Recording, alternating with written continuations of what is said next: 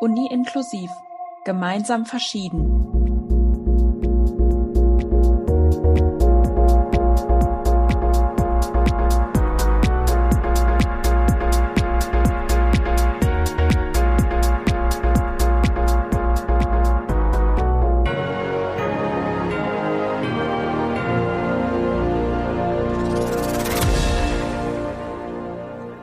Und herzlich willkommen zu einer neuen Folge unseres Podcasts Uni inklusiv gemeinsam verschieden.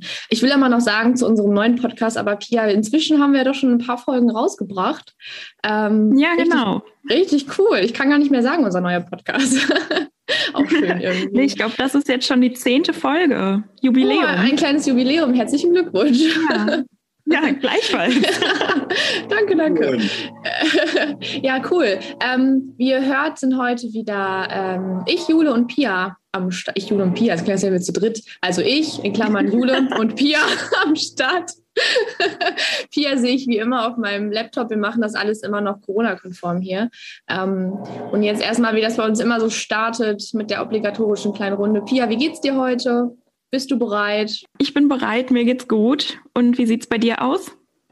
Doch, alles gut. Ich bin noch ein bisschen müde. Wir nehmen den Podcast jetzt um ja, Viertel nach zehn. Okay, es ist okay, aber äh, ich bin Studentin und ich schlafe auch gerne mal etwas länger.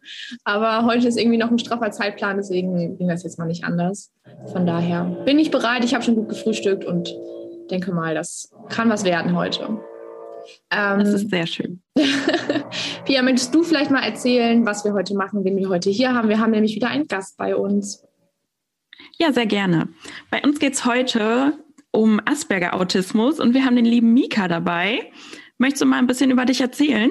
Hi, ich bin Mika und ich bin 19 Jahre alt und ich habe jetzt vor kurzem meine Ausbildung abgeschlossen als Sozialassistent und ja, und jetzt dümpelt so mein Leben ein bisschen vor mich her. So, ich habe jetzt gerade so eine Selbstfindungsphase. Und ja, das kann man erstmal so über mich sagen. Und nach und nach werdet ihr ja im Laufe dieses Podcasts noch ein bisschen mehr über mich erfahren und wieso mein Kopf tickt. Genau. Ja, genau. Da sind wir schon sehr gespannt drauf. Ja, bevor wir noch ein bisschen mehr quatschen, äh, würde ich euch gerne mal ein bisschen was über das Asperger-Syndrom an sich erzählen, damit wir alle wissen, womit wir uns hier heute überhaupt genau beschäftigen. Das ist nämlich auch wieder was, wir hatten das schon ähm, bei der letzten Folge mit dem Ulrich, dass das alles immer ganz, ganz viel ist und dass man da ganz viel drüber reden kann. Ich habe versucht, das irgendwie ein bisschen so zusammenzufassen, dass ähm, die wichtigsten Dinge dabei sind. Aber da können wir auch im Laufe der Folge nochmal drüber quatschen, ob irgendwas irgendwie vergessen wurde. Da kann der Mika ja auf jeden Fall ein bisschen mehr zu sagen als ich. Was ich herausgefunden habe, ist Folgendes. Also erstmal ganz generell, das Asperger-Syndrom gehört zu den Autismus-Spektrumstörungen und ist im ICD-10 gelistet. Wenn ihr unsere früheren Folgen gehört habt, dann wird euch das bestimmt schon mal ein Begriff gewesen sein. Dann habe ich mich so ein bisschen gefragt, wo kommt sowas her? Also das ist ja das Thema der Äthiologie, das hatten wir bei der Depression schon mal. Das ist aber bei, dem, bei den Autismus-Spektrumstörungen generell eher ja, ungeklärt, beziehungsweise ein bisschen, so ein bisschen wischiwaschi irgendwie. Also es gibt genetische, neurobiologische und psychosoziale Ursachen. Also das kann aus verschiedenen, ja, von verschiedenen Punkten herrühren, so eine Störung.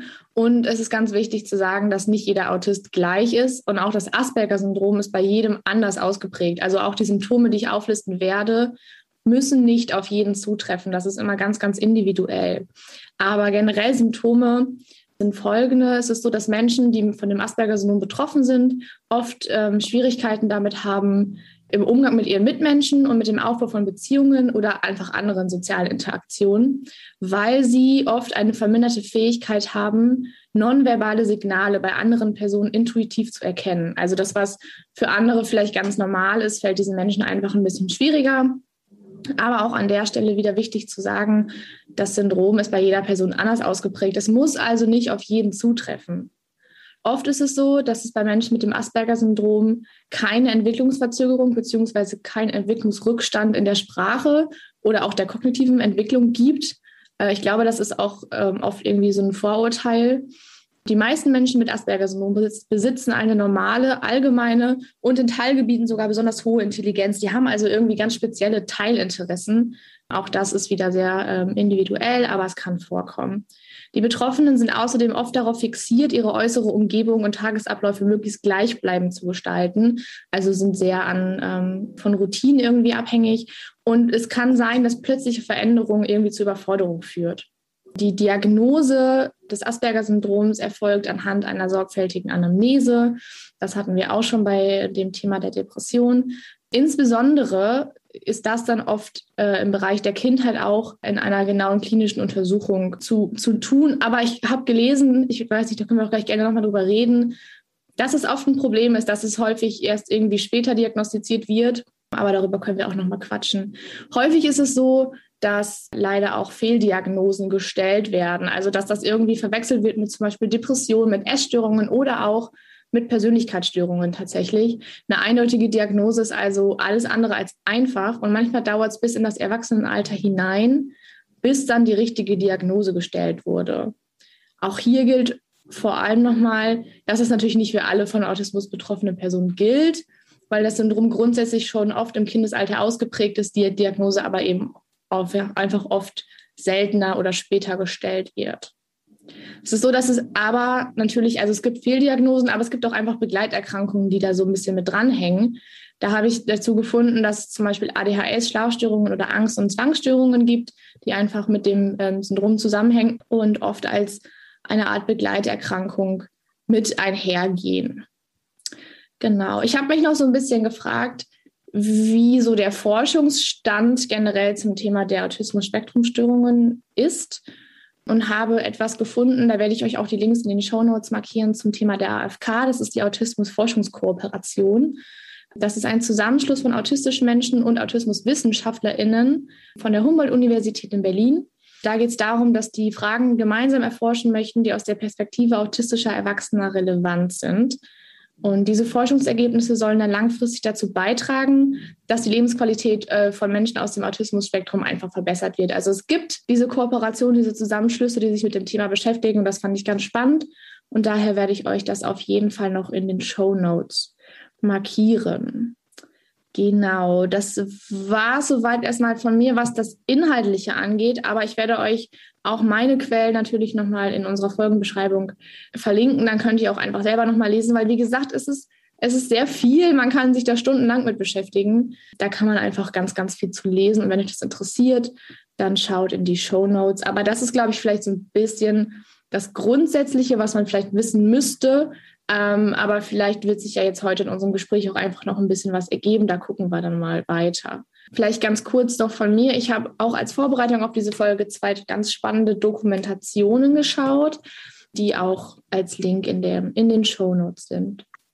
Pia wusste ja jetzt gar nicht vorher, was ich so erzähle über das Asperger-Syndrom. Ist das, war das jetzt okay so oder hast du noch Fragen oder ist irgendwie, wo du so denkst, das müsstest du eigentlich noch wissen, bevor wir richtig starten können in die Folge? Also ich bin erstmal ausreichend informiert. Ich denke, alles weitere können wir gleich auch dann mit Mika zusammen nochmal durchgehen. Ich würde jetzt auch einfach direkt mal starten. Vielleicht können wir das wirklich so ein bisschen chronologisch machen, dass du vielleicht erstmal erzählst, wie es damals bei dir so mit der Diagnostik war. Also wann wurde es bei dir festgestellt, dass du Asperger hast und ähm, hattest du irgendwie vorher schon ja irgendwie Probleme, weshalb du dann auch zum Arzt gegangen bist und zu welchen SpezialistInnen du dann zum Beispiel gegangen bist. Vielleicht kannst du einfach mal so ein bisschen erzählen. Also, das ist tatsächlich schon eine ganze, ganze Weile her. Also, ich war schon wirklich noch sehr klein und so richtig erinnern tue ich mich da tatsächlich gar nicht. Ich glaube, das habe ich auch damals gar nicht so richtig mitgekriegt, dass ich irgendwie jetzt heute ist mir halt schon klar geworden, dass ich viel zu verschiedenen Leuten hingegangen bin, zu verschiedenen Ärztinnen ähm, und so weiter. Das war mir damals aber halt gar nicht bewusst. Ich dachte, das wäre einfach ganz normal und jeder geht irgendwie regelmäßig dahin und spricht mit denen über Sachen und so. Und so richtig an die Diagnose, wann das war, ich glaube, das war irgendwie mit vier, fünf, sechs irgendwie. Aber so richtig erinnern tue ich mich da tatsächlich gar nicht. Irgendwie war das dann da und dann stand das ja fest. Irgendwie für mich zumindest zu der Zeit, dass ich Asperger dann habe. Hattest du denn auch, also hattest du quasi das, dieses, dieses Asperger-Syndrom mit dem, was da einhergeht, oder hattest du vorher, nachher oder währenddessen auch noch was von diesen Begleiterscheinungen sozusagen, die sich so ein bisschen abgrenzen von den Asperger-Syndrom? Also das, was ich hatte, so was wie Schlafstörungen oder Angststörungen? Oder war das irgendwie nee. nie so richtig Thema?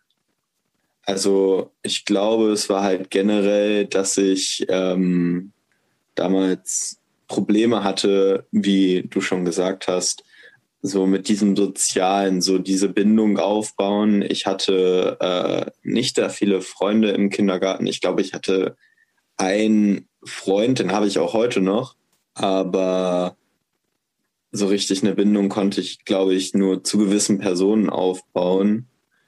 Und ich glaube, dann wurde halt schon so Kita-intern mit den Erziehern und mit der Kita-Leitung gesprochen, dass da vielleicht irgendwie was sein könnte. Und also die sind ja, ja eh immer eng im Gespräch. Das habe ich ja im Laufe meiner Ausbildung, wo ich ja auch in der Kita gearbeitet habe, gemerkt, dass das ja eh immer so ein Ding ist, dass die äh, Eltern und die Erzieherinnen ähm, immer sehr eng in Kontakt stehen. Und ich glaube, so war das dann halt auch. Also ich war halt nicht so der, der irgendwie viele Freunde hatte und super sozial interaktiv war. Aber dann kam die Diagnose bei dir ja schon recht früh. Also das mhm. Ist ja irgendwie so komplett das Gegenteil von dem, was du gerade erzählt hattest, Jule, dass ja oft, wenn überhaupt, die Diagnose schon recht spät tatsächlich gestellt wird. Ja, also ähm, das war wirklich das, was ich aber so gefunden hatte und was auch mhm. ähm, irgendwie überall so stand. Also ja, dass es halt im Kindesalter ausgeprägt ist, aber dass die Diagnose oft erst später kommt oder dass vorher falsche Diagnosen gestellt werden und dementsprechend natürlich irgendwie vielleicht auch falsch behandelt wird, ne, was natürlich ähm, echt zu Problemen führen kann. Ähm, deswegen ist, es, Mika eigentlich ein super Beispiel dafür, dass es aber auch funktionieren kann, die Diagnose Gott sei Dank früh genug zu stellen und ähm, dann weiß man, wo man es zu tun hat. So, aber ja, spannend, wirklich. Ist das bei dir dann in der Schule einfach so weitergelaufen, dass du da auch wieder so im sozialen Bereich ja ein paar Schwierigkeiten hattest oder hast du das dann irgendwann lernen können, beziehungsweise kann man das als Autist überhaupt lernen, dass man irgendwie anfängt, so soziale Bindungen aufzubauen? Also ich glaube, in meinem Fall auf jeden Fall. Also ich konnte halt viel lernen, auch dank meiner Eltern, wo ich halt ähm, sehr viel halt auch hingehen konnte. Und wenn ich irgendwie ähm, halt irgendwie Emotionen hatte, dann habe ich immer versucht, das irgendwie zu erklären, wie ich mich gerade fühle und so. Und die haben mir das dann halt versucht zu erklären, was das ist und wie man das deuten könnte.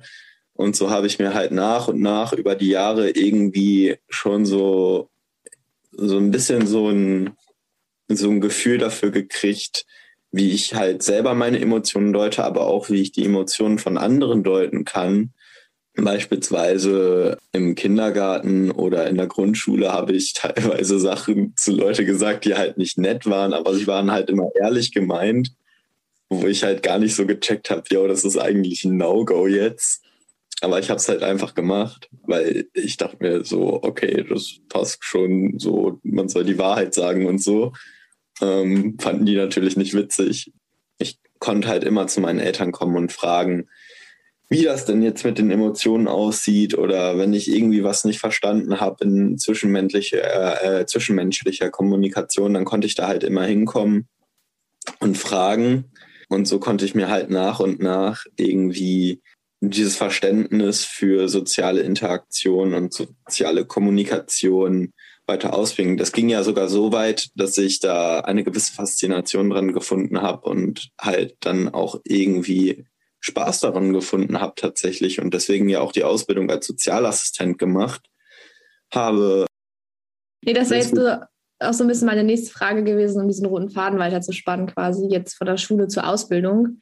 Wie, mhm. wie, wa warum du dich dafür entschieden hast. Und ne, du hast es ja selber schon irgendwie angesprochen, dass es was mit auf jeden Fall auch mit dem Asperger-Syndrom quasi zu tun hat. Aber äh, vielleicht kannst du noch mal so ein bisschen, also warum gerade warum was Soziales, warum was mit Menschen? Mhm. Also was ich halt generell sagen muss, dass ich halt noch nie sonderlich menschenscheu war. Also ich war eigentlich immer sehr offen und bin auf Leute zugegangen. Ich weiß gar nicht, wo der Initialzünder war. Ich glaube, es war irgendwie im Boys Day in der siebten Klasse oder so. Da bin ich halt in die Kita gegangen und habe mir so gedacht, boah, irgendwie, das fasziniert dich doch irgendwie. Und da kannst du dich mal irgendwie vielleicht mehr informieren. Und dann habe ich mich halt mehr über soziale Berufe informiert. Und in der siebten, achten Klasse geht's ja auch meistens schon so leicht los mit Berufsberatung und so. Und das hatte ich halt auch. Und dann habe ich mich irgendwie sehr auf die sozialen Berufe fixiert. Ich weiß nicht warum.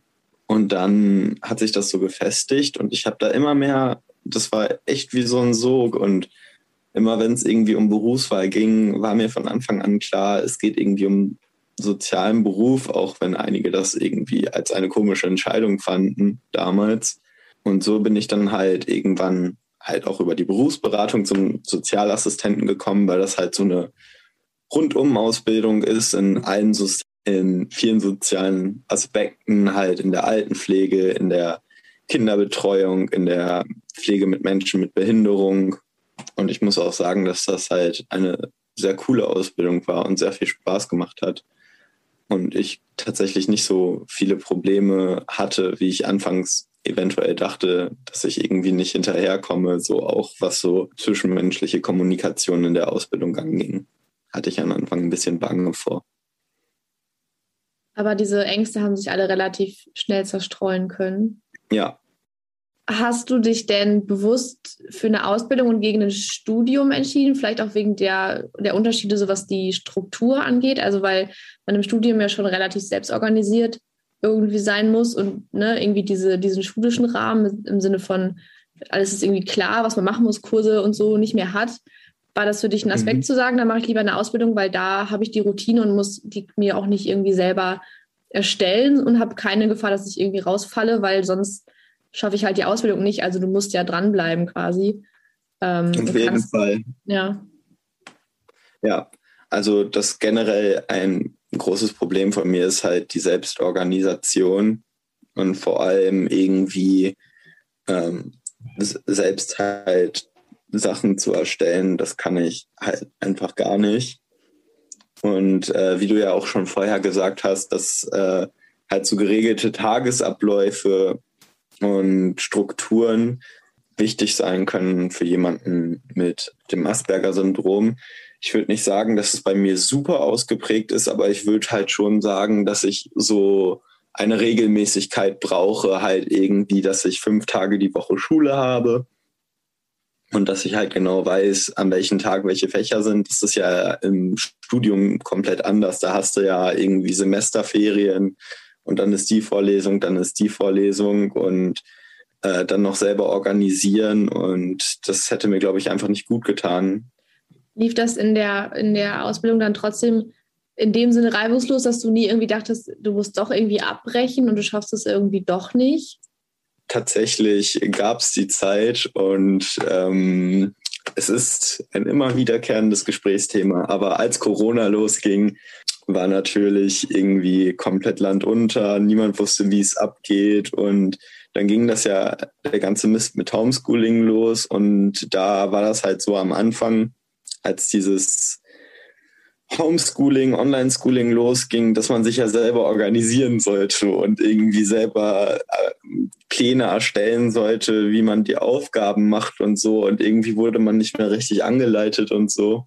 Hm, super viele Klassen sind halt irgendwie ausgefallen und Lehrer haben um 21.30 Uhr Aufgaben hochgeladen, ähm, die wir bis nächsten Morgen 6 Uhr fertig haben sollten und irgendwie solcher Mist. Und da fällt es halt schwer, sich so eine Organisation auch zurechtzumachen oder generell. Und ich war damit völlig überfordert und dachte auch so, ey, wenn das so weitergeht, dann höre ich auf, weil das tut mir nicht gut. Also kann man schon sagen, dass so dieses ganze Homeschooling und das Selbstorganisieren schon echt schwierig für dich war. Also ich stelle mir das jetzt auch so ein bisschen ähnlich zum Studium dann tatsächlich auch vor mit dem Homeschooling. Ähm, Und dann, ähm, ja, stelle ich mir dann auch so, wenn ich jetzt in deiner Position war, also ich meine, für uns ist es jetzt auch schon echt schwierig gewesen. Und wenn man dann da sowieso dahingehend schon echt starke Probleme hat, glaube ich, dass das dann wirklich nicht mehr so viel Spaß macht. Dann gab es ja auch noch den Punkt in der ersten, beim ersten Mal, als wir Homeschooling hatten, dass uns gesagt wurde, ja, wir konnten uns ja notentechnisch nicht verschlechtern und wir konnten uns halt nur verbessern. Und das Ding war halt, dass ich gut vorbenotet habe. Und ich habe irgendwie versucht, auch immer mit den ganzen Stuff mitzukommen. Aber ich bin halt auch einfach nicht hinterhergekommen irgendwie. Und es ging dann halt so weit, dass ich halt gar nichts mehr gemacht habe. So fast ein Dreivierteljahr einfach Schule pausiert habe. Ich stelle mir das halt auch irgendwie wie so eine innere Trotzreaktion einfach vor, du wirst ja komplett aus deiner Routine gerissen, dann ist das irgendwie so von jetzt auf gleich einfach komplett anders, ohne dass du dich irgendwie groß dran gewöhnen kannst. Und da kann ich mir halt schon echt gut vorstellen, dass man dann einfach so überhaupt keinen Kopf mehr dafür hat. Ja, und auch generell, also ich meine ja, Schule war ja nur ein Aspekt davon aber auch man konnte seine Freundin nicht mehr sehen, man hatte irgendwie keinen Ausgleich mehr, man konnte die hauptsoziale Interaktion, die man am Tag hatte, war einkaufen gehen oder ähm, mit einem Hund gehen oder so.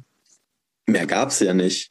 Irgendwie wurde man dann halt komplett aus seinen gewohnten Mustern halt rausgeschmissen und für jemanden, der halt diese, diese Ordnung braucht, ist das halt schon sehr doof ja, anders kann man sich sagen.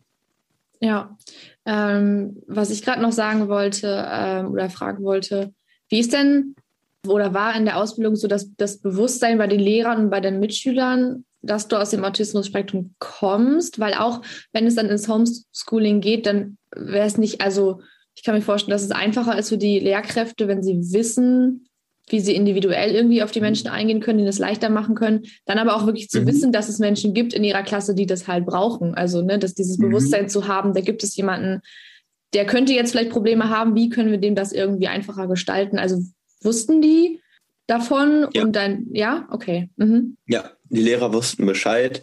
Das wussten sie auch schon tatsächlich ähm, vor dem Homeschooling und meine Klassenkameraden auch, weil äh, ist jetzt, also ich habe da halt nie irgendwie äh, Geheimnis draus gemacht oder irgendwie war da nicht offen oder so, weil also ich sag halt generell besonders halt den Lehrern in den Hauptfächern und der Klassenlehrerin meistens schon relativ früh Bescheid, weil ich nämlich einen sehr starken Drang zu Reizüberflutungen habe, wenn es laut ist, wenn viele Leute in einem Raum sind, wenn viel geredet wird und wenn man sich dann halt noch eben auf die jetzigen Projekte konzentrieren soll.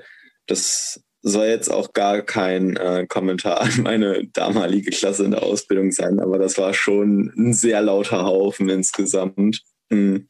Und da war das schon das ein oder andere Mal sehr schwierig mitzukommen oder sich generell zu konzentrieren. Und das geht halt so weit, dass mein Kopf sich komplett ausschaltet und ich einfach nicht mehr zu gebrauchen bin, dann brauche ich halt wirklich eine gewisse Zeit, um überhaupt irgendwie erstmal, es ist halt echt so, als würde man eine Schleuse schließen und man muss erstmal warten, bis die, der Schleusner sagt so, yo, jetzt können Informationen wieder rein, aber vorher nicht. Wie ist das denn dann bei dir in Praxisphasen gewesen? Ich denke, mhm. da kann man wieder so eine ganz gute Verbindung zum Studium ziehen, weil wir müssen ja auch alle durch verschiedene Praxisphasen laufen, also verschiedene Praktika oder wenn man auf Lehramt studiert, dann auch irgendwann ein Praxissemester. Du hattest ja gesagt, du warst im Kita, in der Kita. Mhm. Das stelle ich mir auch schon sehr rummelig davor. Wie war das denn da mhm. dann für dich? das war teilweise halt schon sehr, sehr, sehr anstrengend. Am Ende war es ja auch gar nicht mehr so mein Interessenfeld am Ende der Ausbildung. Ähm, weil, also das hat mir auf jeden Fall sehr viel Spaß gemacht, aber es war halt schon am Ende des Tages halt so, dass ich dann halt komplett fertig war. Ich sag halt wirklich, auch wenn ich im Praktikum bin, halt den äh, Praxisanleiter, Leiterinnen Bescheid, dass ich da auch zu einer Reizüberflutung ähm, neige und dass ich halt das Asperger-Syndrom habe. Und bis jetzt war das halt nie ein Problem, dass ich mir irgendwie kurz irgendwo meine Auszeiten nehmen konnte, mich irgendwie kurz hinsetzen, Tee trinken und dann wieder zurück zur Arbeit gehen konnte. Da gab es beispielsweise eine Situation und danach, äh, das war tatsächlich so schlimm, dass ich danach äh, irgendwie eine Dreiviertelstunde gar nicht mehr irgendwie arbeiten konnte. Das war tatsächlich super schlimm. Ähm, das war Karneval in der Kita, wo alle rumschreien und alle rumrennen und jeder will irgendwas von dir. Und ich stand da auch am Ende nur noch und war fertig. Also ich war wirklich komplett überfordert mit der Situation. Äh, da haben die ähm, anderen Erzieher dann aber auch gesagt, yo, und nimm dir jetzt ruhig eine Auszeit und beruhig dich erstmal und das passt schon. Also die wussten da auch Bescheid in der Kita mhm. dann? Mhm. Genau. Okay. Und dann später, ähm, ich konnte ja in der Altenpflege leider mein Praktikum nicht machen aufgrund des Coronavirus. Das war zu der Zeit, wo man nicht wusste, was das ist. Und die wollten dann halt niemanden von außerhalb ihres Arbeitskreises mit reinnehmen, weil natürlich eine Gefährdung der Infektion stand.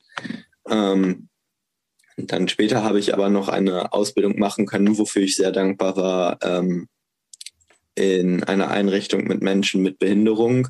Und da habe ich sehr viele positive Erfahrungen gemacht, auch mit der Reizüberflutung, weil insgesamt ist es nicht so laut wie in der Kita. Es ist halt wesentlich ruhiger und ähm, ich war halt auch nicht irgendwie mit so vielen Menschen zusammen. In der Kita hast du ja teilweise Gruppen mit 25, 30 äh, Kindern.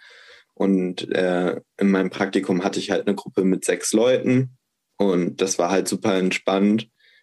Wenn es dann mal lauter geworden ist, war es halt nie so schlimm, dass ich irgendwie eine Reizüberflutung bekommen habe oder irgendwie mir eine Auszeit nehmen musste, weil ich ja auch nie alleine irgendwie da war und irgendwie was regeln musste. Wo arbeitest du jetzt in welchem Bereich? So nach um, der Ausbildung? Nach der Ausbildung, also ich habe mir jetzt tatsächlich ja so ein bisschen so eine Selbstfindungsphase genommen, so von vier, fünf Monaten. Und ich überlege auch, ähm, in den sozialen Bereich zurückzukehren, vielleicht auch wirklich in die Richtung Menschen mit einer Behinderung, mit einer geistigen Behinderung, weil das mir halt, da habe ich halt sehr positive Erfahrungen auch gemacht und ich habe halt auch gemerkt, okay, das schaffe ich auch so Reizüberflutung und verarbeitungstechnisch und ja. Du sagst dann also auch, dass die Ausbildung auf jeden Fall die gute, die bessere Entscheidung, die bessere Alternative zum Studium war jetzt so rückblickend oder hättest du dir das Studium irgendwie vielleicht doch zugetraut, wenn du jetzt so dran denkst, wie gut du die Ausbildung gepackt hast? Mm, ich glaube persönlich nicht, weil ein Studium ist ja halt schon sehr auch aus selber lernen fixiert und das ist halt einfach nicht meine Stärke und da liegt meine Stärke auch einfach nicht. Also glaube ich nicht und beziehungsweise ich weiß es halt nicht, weil ich habe es nicht ausprobiert.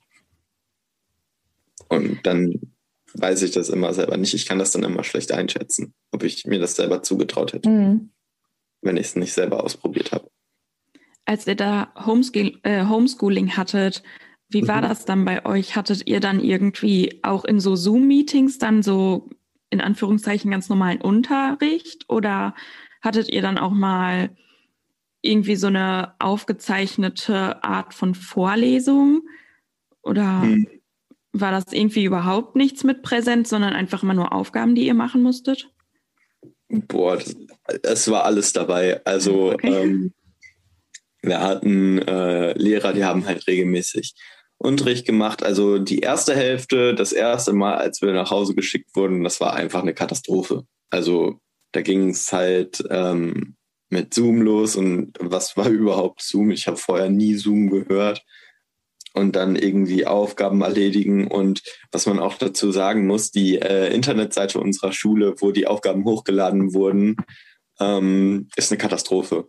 Also ich möchte da niemanden zu nahe treten und schon gar nicht der Schule, aber das war halt echt einfach eine Katastrophe. Und jeder Lehrer hat halt anders hochgeladen. Der eine hat irgendwie in Dateiablagen hochgeladen, der andere hat es per E-Mail geschickt, der andere hat irgendwie auf die Startseite der Seite irgendwas hochgeladen, wo man erstmal drei Milliarden Jahre runterscrollen muss. Es war halt gar nicht organisiert. Und der eine hat diese Weise gemacht, der andere hat diese Weise gemacht. Der eine Lehrer wollte, dass die Aufgaben ähm, so täglich gemacht werden. Der andere wollte halt, dass wir das über einen langen Zeitraum irgendwie erarbeiten. Und irgendwie kommt man da halt auch dann irgendwann nicht mehr mit, wer was macht und wie macht und ja. Ja, ich habe mir nämlich gerade gedacht, wir haben jetzt in den anderen Folgen auch schon häufig gesagt, dass es äh, für Studierende mit Beeinträchtigung mal relativ, ja, was heißt relativ einfach, aber es macht das Studium einfacher, wenn Seminare oder Vorlesungen hochgeladen werden, damit man sich halt einfach selber die Zeit nehmen kann, wie man sie braucht ich kann mir dann halt auch vorstellen, dass das so deine Reizüberflutung auf jeden Fall vermindern kann, weil du mhm. ja einfach nur diese eine Person dann auf dem Bildschirm hast mhm. und dass du dann einfach pausieren kannst, wenn es dir dann doch zu viel wird. Und wir möchten ja hier auch immer so einen Uni-Kontext haben. Und ähm, deshalb ist mir das gerade wieder eingefallen, dass das ja vielleicht für Studierende mit Autismus ähm, dann vielleicht doch auch wieder eine gute Lösung sein kann. So hochgeladene Videos sich dann angucken zu können. Ja, ja, ich wünschte, das wäre gemacht worden, tun, haben, aber es wurde nicht gemacht. Ja, okay. Aber das wäre dann ja auf jeden Fall wieder etwas, was die Uni dann für unsere Studierenden dann halt auch machen kann. Mhm. Und ich finde das irgendwie so faszinierend, dass das so, so vielen Studierenden einfach helfen kann, sowas, was eigentlich recht einfach umzusetzen ist. Wäre mhm. halt super schön, wenn das halt auch nach Corona dann noch möglich ist, dass irgendwie Vorlesungen hochgeladen werden kann, weil wir haben ja jetzt mhm. echt schon oft gehört, dass das halt sehr hilfreich ist. Und nicht nur für Studierende mit Beeinträchtigungen, sondern auch für alle einfach. Ich habe mich nämlich noch gefragt, ob es für Asperger beziehungsweise für Autismus generell irgendwie eine Therapieform gibt und wenn ja, ob du sowas auch in Anspruch nimmst oder genommen hast? Also tatsächlich wenn ich jetzt darüber nachdenke, habe ich halt nie darüber nachgedacht, eine Therapie zu machen, weil irgendwie, ja, ich bin ich und ich weiß, das klingt irgendwie so pseudo edgy, keine Ahnung, aber ich bin froh, irgendwie mit meinem Autismus zu leben und also so weird das klingen mag, der Autismus hat mir halt auch schon viel andere Sichtweisen auf Dinge gegeben, wo andere vielleicht anders gedacht hätten. Es gab halt schon häufig Diskussionen, auch in der Ausbildung, wo man dann halt doch nochmal einen anderen Blickwinkel auf die äh, Situation werfen kann. Und irgendwie habe ich es halt nie wirklich als eine Last empfunden oder so etwas, was ich einfach wegtherapieren möchte. Und deswegen weiß ich auch tatsächlich gar nicht, ob es Therapiemöglichkeiten gibt, weil ich habe mich halt nie damit auseinandergesetzt. Es war halt für mich auch nie nötig. So, ich lebe einfach so, wie ich jetzt lebe. Und ich finde es gut so. Ja, voll gut. Das hatten wir ähm, in der Folge mit dem Ulrich auch, glaube ich, nochmal gesagt, dass der Fokus vielleicht irgendwie nochmal viel mehr auch auf dem Positiven liegen sollte. Also wir reden jetzt auch mhm. immer nur über Probleme und wie hatte ich das irgendwie eingeschränkt. Aber du sagst jetzt ja auch, und das hat der Ulrich auch gesagt, es gibt auch so viele, also man kann es auch ganz anders betrachten und sagen, ey, das bringt mir nochmal eine ganz andere ja. Sichtweise auf Dinge, die vielleicht irgendwie auch voll wertvoll ist dann für andere. Und einfach nochmal den Fokus viel mehr auf das, auch auf die guten Seiten zu mhm. legen irgendwie. Ja. Ja. Absolut. Ähm, ich hatte gerade, wir waren vorhin beim Thema Reizüberflutung, ähm, da poppte mhm. bei mir so ein bisschen die Frage auf, wenn sowas passiert, irgendwie in einem, in einem gewissen Kontext, kannst du oder was kannst du dann oder kannst du überhaupt was tun, um dich da selber wieder rauszuholen oder muss die Situation einfach vorbeigehen? Oder gibt es da irgendwelche Tipps, Tricks, die du dir selber irgendwie vielleicht angeeignet hast, um dich da selber so ein bisschen wieder rauszuholen sozusagen? Also ähm, bei einigen Lehrern, und da war ich auch äh, sehr dankbar für, war das tatsächlich so, wenn wir eine eine Bearbeitung haben. Also wenn wir halt für uns selber gearbeitet haben, durften wir tatsächlich äh, Musik hören. Und es ist vielleicht nicht so, dass ich mich mit Musik besser konzentrieren kann, aber es ist halt so, dass du halt nicht dieses rundum irgendwie, weil in Stillarbeit wird halt trotzdem immer noch geredet und der eine wirft irgendwie ein Papierkügelchen. Und wenn eh alles still sein soll, reicht das manchmal auch schon aus, um mich auf die Palme zu bringen. Und deswegen ähm, irgendwie, dass man sich so etwas sucht, worauf man seinen Fokus legen kann. In dem Fall ist halt Musik immer so die Sache, ob man sich damit konzentrieren kann oder nicht, aber auf jeden Fall konnte ich da meinen Fokus drauf legen und das hat mir halt geholfen, so diesen einen Fokuspunkt zu haben und nebenbei zu arbeiten halt und nicht irgendwie so rundrum und man hört und man versucht irgendwie was zu lokalisieren und kommt gar nicht zum Arbeiten und ist halt einfach überfordert. Also wenn ihr versteht, wie ich das meine. Ja, ich verstehe das. Ich finde das total spannend, weil es bei mir zum Beispiel genau andersrum ist. Also ich kann mhm. total gut im Chaos lernen. Also ich war auch manchmal extra zum Lernen zu meinen Eltern, weil ich weiß, da ist immer irgendwie wuselig und da laufen immer irgendwelche Leute rum und irgendwas ist immer. Und dann setze ich mich mhm. nicht oben in mein altes Zimmer an den Tisch, sondern unten am Küchentisch, wo alle immer rumrennen und lerne dann da und kann irgendwie in diesem Chaos komme ich richtig gut klar und kann mich dann total gut konzentrieren. Irgendwie, das ist irgendwie verrückt, wie unterschiedlich das ist. Ja. Ja, und sonst, was du ja auch noch gesagt hast, wenn, ähm, also wenn die Reizüberflutung dann mal da ist, also wenn ich einfach komplett fertig bin, dann hilft da eigentlich bei mir zumindest nicht mehr viel, außer abwarten und selber halt irgendwie Gedanken ordnen. Was ich da auch sehr cool finde, dass mir viele Lehrer halt, es gab so einige Lehrer, die haben das dann halt auch gemerkt und die haben mich dann auch ähm, rausgeschickt oder beziehungsweise ich konnte halt auch fragen, ob ich kurz rausgehen konnte. Und dann konnte ich halt für 15, 20 Minuten rausgehen an die frische Luft, mich irgendwo hinsetzen und meine Gedanken ordnen. Und das war auch super wichtig während der Ausbildung, dass ich diese Möglichkeiten habe. Ja, aber damit du halt diese Möglichkeiten hast, müssen die Leute halt Bescheid wissen. Ne? Deswegen ist es irgendwie genau. voll, voll, wichtig nochmal, dass die das halt einfach wissen. So, sonst, ja. ne? sonst kann man irgendwie nicht richtig gut helfen. Ja. Ich möchte jetzt auch gerade mal noch hier sagen, dass ich das richtig schön finde, wie viel Verständnis dann da auch einfach kam, also so seitens der Lehrer oder auch mhm. als du dann in den Praxisphasen warst.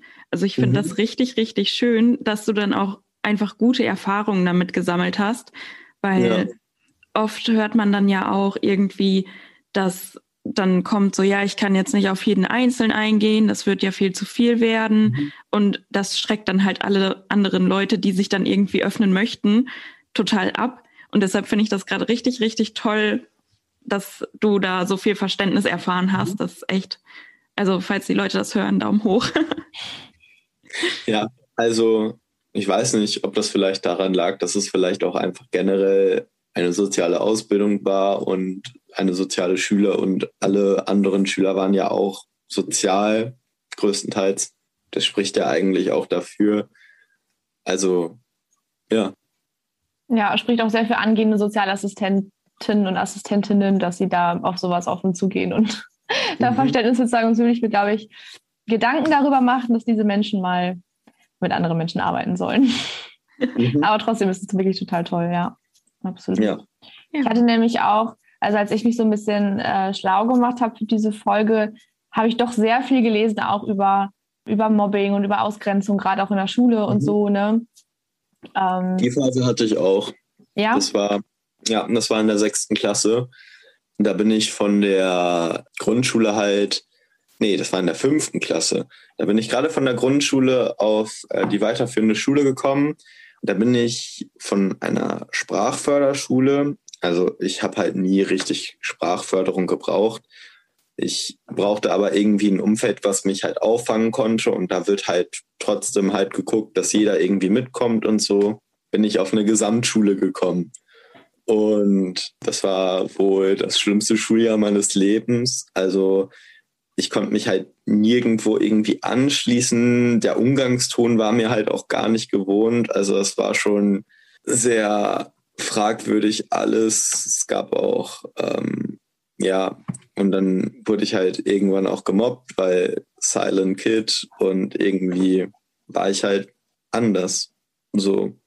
Und es ging halt wirklich so weit, dass ich mit Geld beworfen wurde, mit Kupfergeld, hier mit zwei und ein Cent Stücken und so ein Shit. Das war nicht witzig. Okay, das ist krass. Ja. Einfach weil ich anders war. Ja.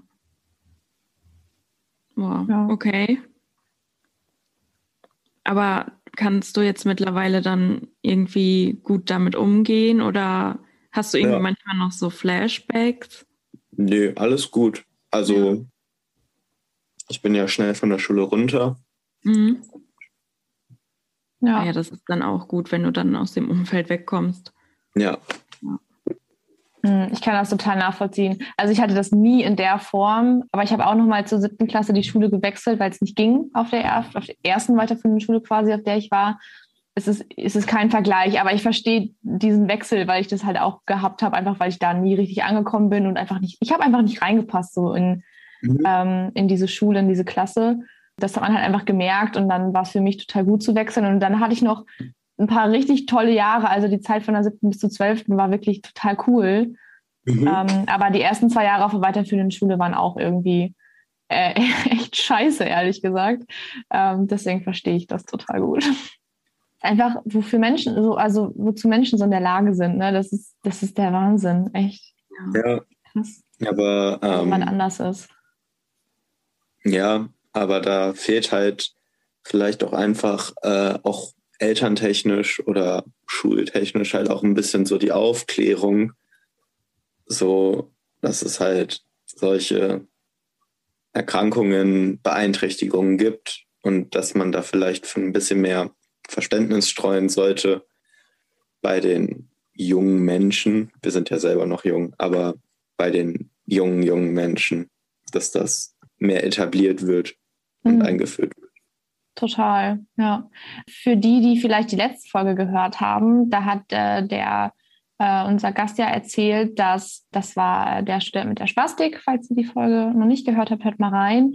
Ähm, und der hat erzählt, dass wenn er unterwegs ist und zum Beispiel Kinder auf ihn zeigen oder irgendwie lachen oder Kommentare machen, ist das für ihn gar nicht so schlimm, wie wenn die Eltern die Kinder dann wegziehen und die dann irgendwie anschreien und sagen, das macht man aber nicht oder so, weil sie das da irgendwie damit noch mehr also ne, das wird dann irgendwie noch unnormaler und statt dann irgendwie zu sagen so, guck mal, der hat das und das und das ist, ne, ist auch irgendwie einfach eine Beeinträchtigung, dann ist es noch mehr so dieses, da irgendwie darüber redet man nicht und das ist irgendwie tabu und ja. bloß nicht hingucken. Aber es ein Tabuthema sein. Richtig, richtig, genau. Und das hat er nämlich auch gesagt und das greift hier auch, finde ich. Also dieses nicht einfach sagen, so, hab's auch irgendwie weggucken und irgendwie die Kinder dafür bestrafen, dass die irgendwie komisch gucken oder zeigen. Ich meine, es sind doch einfach immer noch Kinder, ne? Jetzt in dem mhm. besonderen Fall, sondern einfach drüber zu reden und das irgendwie zu normalisieren, das Thema. Ich glaube, das ist total wichtig. Ja, ich denke, das ist auch nicht nur bei Kindern wichtig, sondern auch, ja, wenn man eine schulische Ausbildung macht, wenn man eine nicht schulische Ausbildung macht oder wenn man halt studiert, dass man einfach immer weiter aufklärt, alles normalisiert, dass dann halt solche Fälle gar nicht mehr eintreten, wenn es super läuft. Deshalb ist es immer sehr wichtig zu informieren, was wir hier machen. Und ähm, dann, ja, wäre es halt super, wenn alle Leute einfach offener gegenüber allen anderen Leuten werden und einfach nicht mehr so gemein sind, nur weil jemand weniger redet als irgendjemand anders. Mhm. Ja. Wie ist das bei dir, Mika, wenn du darauf angesprochen wirst? Also ich meine, bei dir ist es jetzt nicht so, dass man es dir vielleicht direkt ansieht. Äh, der junge Student mit der Spastik hatte halt gesagt, es ist für ihn auch gar kein Problem, wenn Leute irgendwie auf ihn zukommen und fragen so, ey, was hast du eigentlich oder was ist das genau? Und irgendwie dann, dann quatscht er mhm. wohl auch gerne drüber. Und selbst wenn nicht, kann er immer noch sagen, ey, gerade nicht. Und dann ist es immer noch okay. Oder immer noch besser, als wenn Leute nur tuschen oder nur gucken. Mhm. Ähm, ja. Aber wenn Leute dann vielleicht bei dir doch merken, da ist irgendwie was, ist es dann okay für dich, darauf angesprochen zu werden? Total. Also, wie ich ja auch schon gesagt habe ähm, vorhin, dass ich ja auch jetzt das nicht irgendwie als so eine große Last sehe, als dass ich das einfach wegtherapieren möchte. Und das ist ja, also ich bin ja ich und ich habe das. Und wenn mich dann jemand fragt, was ist das eigentlich und wie zeichnet sich das aus und wie entwickelt sich das, dann bin ich auf jeden Fall auch immer bereit, Fragen zu beantworten, weil ich finde halt super wichtig, dass Leute das auch verstehen und also ich verstehe diese Faszination ja auch selber. Ich bin ja auch selber von mir hin und wieder immer noch sehr fasziniert, warum das so ist, wie es ist. Und deswegen bin ich da auf jeden Fall sehr offen und man kann mich auch wirklich aus dem Nichts heraus fragen. Und das macht mir jetzt irgendwie kein Problem. Und ich empfinde das jetzt auch nicht irgendwie als lästig oder aufdringlich oder so. Weil ich glaube, das ist immer so das, was, was die Hemmschwelle ist, dann auch bei mir selber vielleicht, dass ich irgendwie denke, boah, ich kann doch jetzt nicht einfach fragen, das macht man nicht, das ist vielleicht auch einfach respektlos oder das ist wirklich aufdringlich. Ich glaube, genau da ist so die Hemmschwelle. Aber es ist irgendwie voll schön zu hören, weil du ja auch nicht der Erste bist in unserem Podcast, der das sagt, dass das eigentlich überhaupt kein Ding ist und dass es sogar besser ist, als zu merken, die merken, mhm. da, die merken, dass irgendwas ist, aber sprechen es dann nicht an, dass es dann vielleicht sogar mhm. irgendwie schlimmer ist. Also Leute, sprecht die Menschen an, das ist okay. Und wenn sie da nicht drüber reden wollen, können sie das immer noch sagen und dann ist das auch völlig in Ordnung. Ganz deiner Meinung. Ich habe zur Vorbereitung auch mal ein bisschen geguckt, was denn schon an der Uni so angeboten wird. Und es gibt von den Inklusionstutorinnen auch ein schönes Projekt. Das ist so eine Gesprächsrunde Studieren mit Autismus. Das ist immer donnerstags in so einem sechswöchigen Rhythmus per Zoom. Momentan noch, vielleicht irgendwann auch mal in Präsenz. Aber ähm, da können sich dann halt alle Studierenden mit Autismus zusammentreffen und sprechen dann halt einfach über ihr Studium, über ihren Alltag und was auch sonst noch so allen Leuten auf dem Herzen liegt. Das finde ich irgendwie ist eine richtig schöne Sache, dass man sich einfach mal mit so, ich sage jetzt mal Gleichgesinnten austauschen kann, dass man dann da irgendwie sich so untereinander Tipps geben kann, damit man irgendwie ein bisschen ja problemloser studieren kann. Und ähm, ja, ich finde, das ist ein sehr, sehr schönes Projekt. Ähm, ich verlinke euch das auf jeden Fall auch mal in, der Show, in den Show Notes. Und ihr könnt auch mal im Aster Newsletter darauf achten. Immer wenn das dann stattfindet, kommt dann im Aster Newsletter nämlich auch noch mal eine Anzeige dafür. Da findet ihr dann auch die Einwahldaten für, dies, für das Zoom-Treffen. Was mir auch jetzt eben noch so eingefallen ist, was man ja noch als Studierender mit Autismus machen könnte, ist so, wenn es zu diesem selbstorganisierten Lernen kommt, dass man dann vielleicht irgendwie so mit wem anders sich zusammentut, damit man ja irgendwie so ein bisschen dieses organisatorische vielleicht so ein mini bisschen abgeben kann. Ich weiß nicht, es gibt ja solche Buddy-Programme, dass man dann sich da irgendwie so ein Buddy sucht, zum Beispiel wenn man jetzt gerade anfängt zu studieren, dass man sich jemanden aus dem eigenen Fachbereich sucht, mit dem man dann ein bisschen so zusammen die ersten Semester meistern kann, dass man halt irgendwie so eigene Methoden finden kann, wie das mit dem Selbstorganisieren am besten klappt und dass man dann vielleicht auch sich irgendwie so einen Plan macht, damit man dann wieder in eine Routine kommt. Ich denke, das könnte vielleicht irgendwie so im Studium recht hilfreich sein. Ja, bestimmt. Es gibt ja, glaube ich, auch tatsächlich im, in den LearnWeb-Kursen, die es an der WWU gibt, so eine Funktion, dass äh, sich Kursteilnehmer, wenn die in diesen Kurs eingeschrieben sind, ähm, sich darüber über so, eine, so, eine, so ein Forum irgendwie Lernpartner suchen können. Dann kann man da irgendwie vielleicht so eine Art Ausschreibung oder sowas machen und irgendwie sagen, ich suche jemanden irgendwie zum gemeinsam lernen oder so. Ich weiß nicht genau, wie es funktioniert. Ich hatte sowas noch nie, aber ich habe das gehört, dass, dass es so, ein, so eine Funktion im LearnWeb gibt, dass man sich in seinem Kurs, in dem man ist, dann auch irgendwie Leute suchen kann. Das ist auf jeden Fall schon mal ziemlich cool. Muss man nur auch mal wissen, sowas irgendwie, ne? Ja, ich wusste das jetzt zum Beispiel nicht, aber das ist echt eine sehr coole Sache ja. tatsächlich. Genau, wie gesagt, also gehabt habe ich es auch noch nie bis jetzt, äh, war aber irgendwie auch noch nie so richtig nötig. Ich habe es aber gehört, dass es auf jeden Fall Leute gibt, die das schon benutzt haben und auch gesagt haben, das war total cool, weil dann weißt du direkt, okay, die Leute sind auch in meinem Kurs, ne? also die müssen das gleiche lernen wie ich, die haben das gleiche, den gleichen äh, Interessensbereich irgendwie wie ich, die sind auf jeden Fall im gleichen Institut irgendwie, ähm, außer es sind jetzt gerade zufällig irgendwie Fremdmodular, aber ähm, ja, also echt eine coole Funktion, echt cool, dass es sowas gibt, ja. Ja, ich denke auch die wenigsten Leute würden dann Nein sagen, weil ich glaube, sehr viele Leute freuen sich immer über Lernpartner oder Lerngruppen. Ja. Wie hat oder hätte dir sowas geholfen, in, generell in Gruppen zu arbeiten? Oder ist es dir, fällt es dir leichter, alleine zu arbeiten, also, weil du dich dann selber organisieren kannst, musst? Gruppenarbeit ist mir tatsächlich immer ein bisschen schwer gefallen, weil entweder war ich der, der alles gemacht hat oder ich war der, der irgendwie immer nur so ein bisschen hinterhergezogen wurde. Und ich hatte halt nie irgendwie, ich hatte zumindest, ist es mir nicht aufgefallen, dass ich irgendwie so in diesem Mittelmaß bin, wie es eigentlich in der Gruppe sein soll, dass jeder ein bisschen macht. Das hatte ich nicht so häufig. Und Gruppenarbeit ist immer ein bisschen kompliziert gewesen. Mit mir, glaube ich, weiß ich jetzt nicht. Also müsste ich die anderen nochmal fragen. Aber war auf jeden Fall nicht so. Ja, aber Pia, cool, dass du nochmal darauf hingewiesen hast. Das ist auf jeden Fall eine gute Anmerkung nochmal. Ja, ich kann auf jeden Fall auch nochmal was zu diesem Buddy-Programm raussuchen. Dann packen wir das auch mit in die Show Notes. Ja, das wäre doch vielleicht ganz cool. Ja. Genau. Ich würde sagen, ähm, auch so vielleicht zeittechnisch äh, würden wir dann langsam zu einem Ende kommen.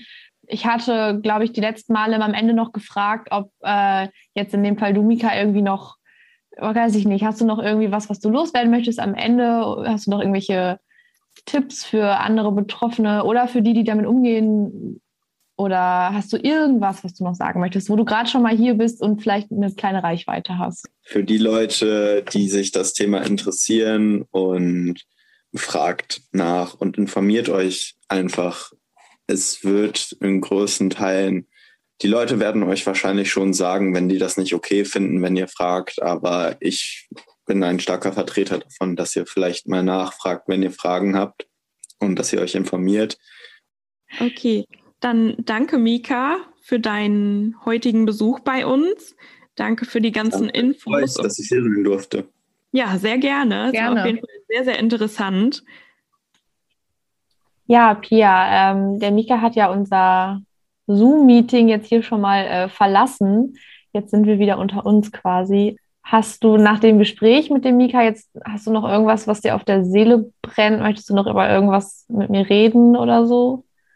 Woran ich so die ganze Zeit denken musste, ist halt, dass Mika so komplett nicht dieser Klischee-Autist ist. Also, das ist halt irgendwie, weiß ich nicht, wenn ich so an Autismus denke, habe ich halt immer so das, was man in, aus Filmen kennt, dass die so komplett in ihrer eigenen Welt leben und ähm, dass sie halt alles so komplett sortiert haben. Ne? Also so richtige, dieses Klischee ist halt immer komplett in meinem Kopf verankert, was super schade ist. Ähm, aber ich finde, es ist irgendwie sehr interessant gewesen, dass Mika halt gar nicht so ist. Und ich glaube, dass die wenigsten auch einfach so sind. Und ja, weiß nicht, finde es auch einfach mega bewundernswert, dass er so diese Ausbildung durchgezogen hat, obwohl er ja zwischendurch wirklich Probleme hatte, besonders als es mit Corona dann anfing, finde ich, ist wirklich eine richtig starke Persönlichkeit und hat mich wirklich beeindruckt. Also, das ist echt sehr, sehr cool. Ja, doch, mich auch. Also, er hat wirklich Eindruck hinterlassen bei mir. Ich ziehe echt meinen Hut. Ja. Ja. Total toll. Und es war irgendwie auch, fand ich, ein total schönes Gespräch irgendwie er war ja doch sehr, sehr offen und äh, ja, hatte einfach irgendwie kein Problem, so über alles zu reden. Und das war irgendwie für uns ist natürlich sowieso immer toll, wenn unsere Gäste irgendwie bereit sind, irgendwie auf alles so einzugehen und so. Ne? Das äh, fand ich doch total toll, wie das geklappt hat, auch, auch heute. Und ich war sowieso von seiner ganzen irgendwie Positivität und irgendwie von dieser als ich nicht von dieser Lebensfreude irgendwie voll, keine Ahnung, fand ich irgendwie richtig cool. So hat mich voll angesteckt und dachte, boah, krass. Auch irgendwie, wenn man äh, zum Autismus-Spektrum gehört, kann man daraus so viel Positives ziehen und äh, hat so eine andere Wahrnehmung irgendwie. Also, keine Ahnung, hat es irgendwie vielleicht auch no, doch noch mal offener als andere Menschen, einfach mal weiß, wie es ist, anders zu sein und nicht dazuzugehören ich habe das Gefühl, dann ist man direkt viel toleranter und offener anderen Menschen gegenüber, weil man einfach genau weiß, wie es ist, ausgeschlossen zu werden. Er hat ja von Mobbing berichtet, das geht natürlich noch über das Ausschließen hinaus, also richtig über irgendwie, ja, offensichtlich auch körperliches Angehen, irgendwie damit Kupfergeld beworfen zu werden und so. Trotzdem oder vielleicht gerade deshalb ist aus ihm so ein, so ein lebensfroher Mensch geworden, irgendwie, der irgendwie total offen ist und total tolerant und irgendwie Lust hat, anderen Menschen zu helfen mit seiner Berufswahl jetzt auch. Was ich total geil finde, dass er sich so für einen sozialen Beruf entschieden hat, äh, weil ich sonst auch immer eher denke oder das auch irgendwie so mitkriege und so höre, dass das eher nicht, also dass es für viele nicht die erste Berufswahl wäre, einfach weil es doch zu Situationen führen kann, die irgendwie überfordern oder wo man dann nicht damit umgehen kann. Und dass es einfach macht und es auch so gut macht, finde ich irgendwie, also, boah, echt, Hut ab. Finde ich richtig, richtig cool. Ja, ich finde es auch richtig cool, dass er so, also er hat so gar keine Angst vor diesen Situationen, dass sie irgendwie eintreten können.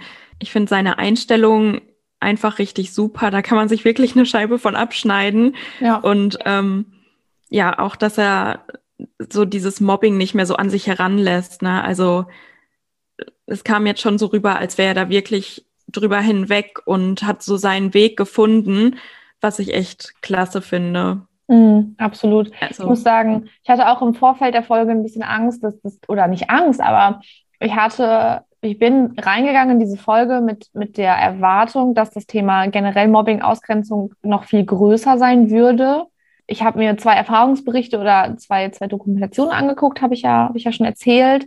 Da war das einfach bei beiden ein Riesenthema. Die wurden ihre ganze Schullaufbahn lang gemobbt, weil die einfach anders waren und sich einfach eher zurückgezogen haben und, und stiller waren irgendwie.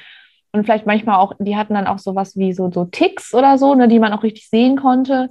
Die wurden richtig jahrelang gemobbt danach war ich echt so, uh, das könnte irgendwie ein großes Thema werden in der Folge. Das könnte auch irgendwie vielleicht ein bisschen schwierig werden irgendwie, weil ich mit sowas immer noch ein bisschen Probleme habe, irgendwie, wie, wie gehe ich damit um und was, was sage ich jetzt? Was, was kann ich jetzt irgendwie sagen, es besser zu machen? Soll ich überhaupt irgendwas sagen, es besser zu machen? Oder ist das hier überhaupt nicht der Rahmen für sowas?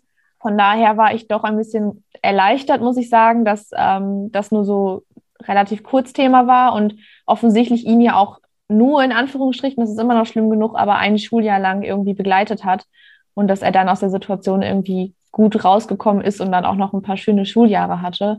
Das fand ich dann, hat mir dann doch so ein bisschen so einen Brocken von den Schultern genommen, als ich das gemerkt habe, dass das vielleicht doch nicht irgendwie das Dauerthema der Folge wird, weil ich muss sagen, davor hatte ich doch ein bisschen Angst irgendwie. Ja, ja, das kann ich verstehen. Das führt ja dann auch irgendwie die Stimmung. Also es war ja jetzt schon irgendwie ein bisschen schwierig, da wieder so einen Faden ins Positive zu ziehen. Mhm. Also, das ja. ist ja. Aber ich glaube, dass er da jetzt auch in einem richtig tollen Umfeld einfach ist. Auch, dass er immer noch seinen Freund aus dem Kindergarten hat, finde ich richtig toll. Und dass die Eltern ihn dann halt auch so unterstützen und die LehrerInnen und die Leute aus den Praxisphasen. Das pusht ja auch total, wenn man da so viel Unterstützung und Vertrauen erfährt. Das ist auf jeden Fall eine echt tolle Sache. Ja, vor allem auch nochmal von den Eltern. Ne? Also richtig gut. Absolut. Ja. ja. ja. insgesamt fand ich einfach, es war irgendwie eine positive Folge. Ich gehe echt mit einem super guten Gefühl hier raus und es hat mir auch echt Spaß gemacht, muss ich sagen, mit dem Mika zu reden, einfach weil er so, so bereit war, irgendwie auf alles einzugehen. Das war einfach irgendwie echt toll. Ja, total. Hat auf jeden Fall echt viel Spaß gemacht. Ja, fand ich auch. Ja, so Leute, dann ähm, war es das von uns auch, glaube ich. Äh, oder Pia, hast du noch irgendwas zum Schluss? Nee, ich habe nichts mehr zu sagen. nichts mehr zu sagen, okay. Alles ausgesprochen. Genau. Auch schön, okay. Ja, dann äh, euch auch danke fürs Zuhören. Schön, dass ihr wieder eingeschaltet habt. Seid in zwei Wochen wieder mit dabei. Ich weiß gerade gar nicht genau, worum es gehen wird. Wir werden uns überraschen lassen, alle miteinander. Und bis dahin haltet die Ohren steif und bleibt alle gesund vor allem. Genau. Tschüss. Tschüss.